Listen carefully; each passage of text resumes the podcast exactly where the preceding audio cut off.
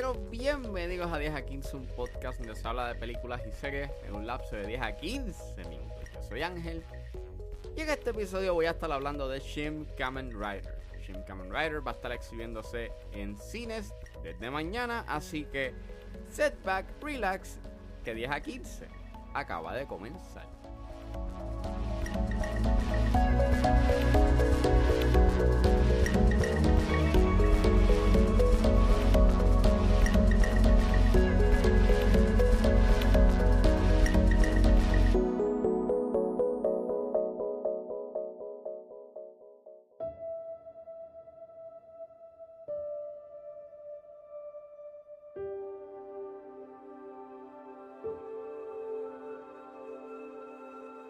Shin Kamen Rider es una película escrita y dirigida por Hideaki Anno y es basado en Kamen Rider de Shotaro Ishinomori. El elenco lo compone Sosuke Ikematsu, Minami Hamabe y Tazuku Emoto. Y trata sobre Takeshi Hongo que se despierta para descubrir que lo han transformado en un cyborg con ADN humano y de saltamonte. Y utilizará sus nuevos poderes para luchar contra una organización malévola llamada Shocker para así proteger a la humanidad. Disclaimer, esta película tiene una escena de suicidio y contenido violento, por lo cual será discreción.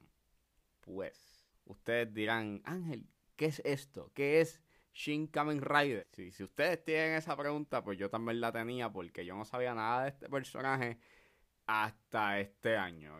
Y fue porque vi este que Hideaki Anno, que él, es, que él es el creador de Neon Genesis Evangelion y él fue el director de Shin Godzilla y Shin Ultraman, pues había visto de que él iba a hacer esta nueva versión de Kamen Rider. Pues haciendo research, este Kamen Rider eh, es, básicamente este un personaje que es parte del género o, o de este estilo tokusatsu, que en japonés significa special photography. Son estos proyectos live action que se utilizan efectos prácticos y visuales. Dentro del tokusatsu, pues este Kamen Rider es básicamente como que el precursor de este boom del, género Henshin.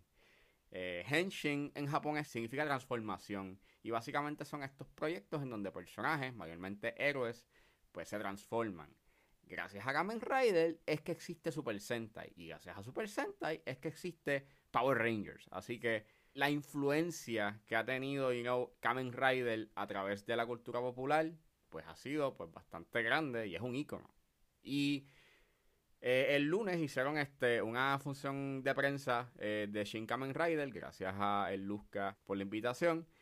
Y yo lo que estaba esperando era una película como que fun. Este, había visto el primer episodio de Kamen Rider eh, de la serie original del 71 que está en Tubi. Y tenía esta estética bien, bien campy, corny, bien B-movie.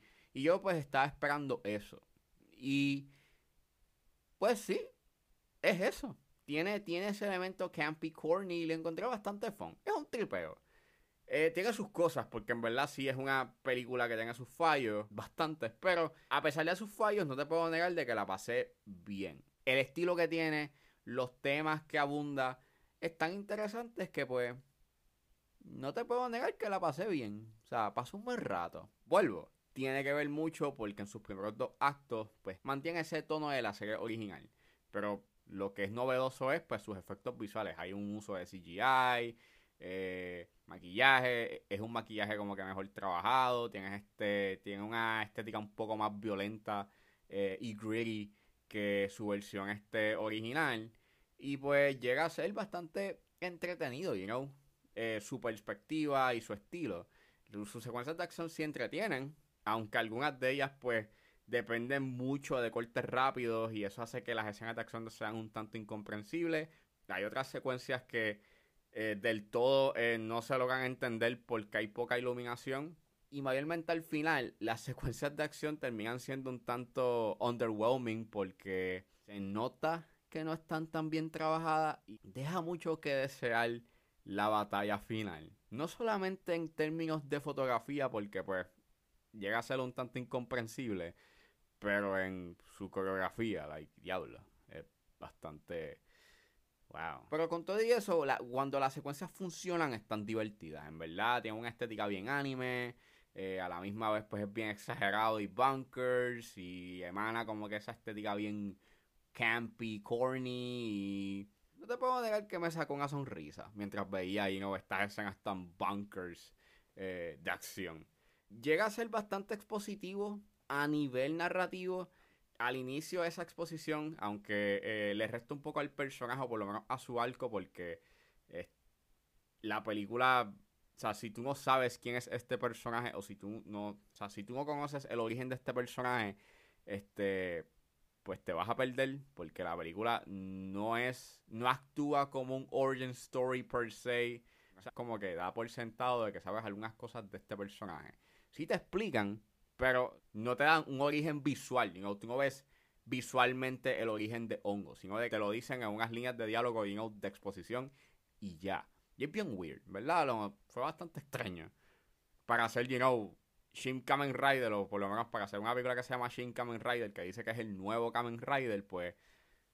Es pretty weird, bastante extraño.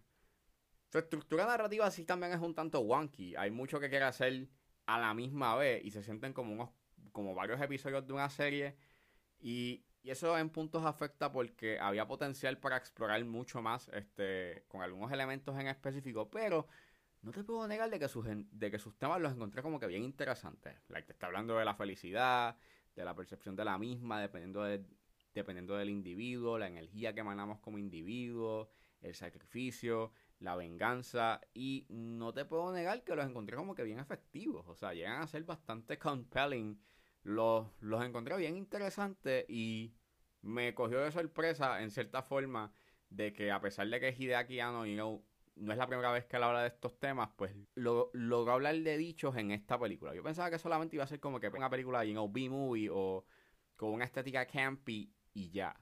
Pero me sorprendió bastante de que tiene un cierto tipo de nuance y un poquito y tiene un cierto tipo de profundidad y you temática que fue interesante. Me gustó mucho cómo desarrollan esos temas. Y hay unas interacciones en específico que hacen que el personaje de Hongo y Rúrico pues tengan como con cierto tipo de, empatía o por lo menos simpatices con ellos.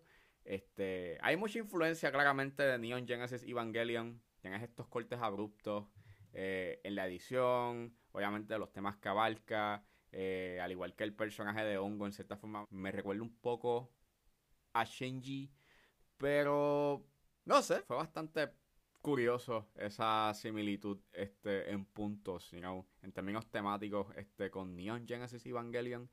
Y eso es básicamente Shin Kamen Rider. Es una película que, a pesar de las fallas que tiene, porque tiene unas cuantas, no te puedo negar que la pasé bien, you know, like, cuando las escenas de acción funcionan, funcionan bien y sorprendentemente la película a nivel temático llega a ser bastante interesante, lo cual no me esperaba ese aspecto y y actualiza eh, una historia que es bastante sencilla eh, y le da un cierto tipo de complejidad y provee estos elementos bien eh, irónicos, contradictorios este, a la organización en sí. Que contribuyen más a esos temas que quiere hablar esta película. Y en verdad como que me gustó bastante ese, ese aspecto, ese, ese juego de la contradicción. El awareness que tiene en puntos a los bunkers que suena ahí, ¿no? Este, eh, el objetivo de la organización en esta película. O sea, me cogió de sorpresa, you los temas que quiere hablar de esta película y cómo los habla. Y por eso, si eres como yo, que no sabes nada de este personaje, deberías darle un chance a Shin Kamen Rider. Y si eres fan de este personaje, pues le vas a poder encontrar algo, la nueva versión del personaje.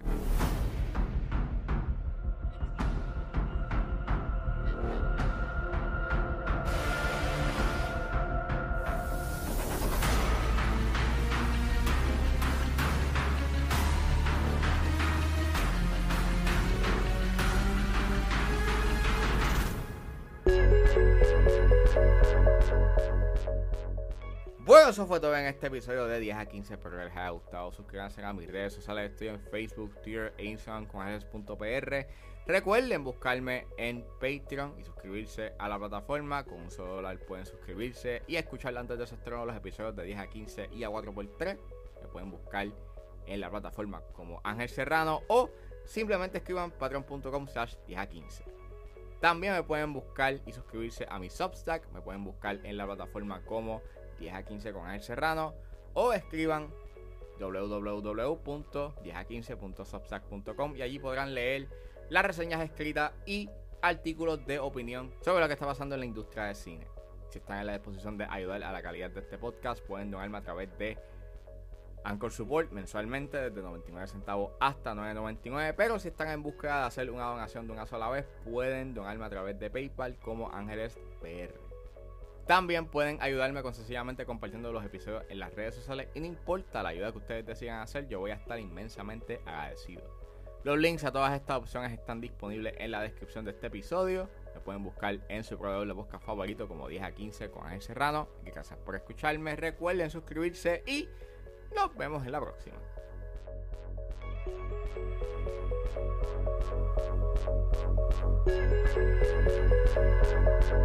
Thank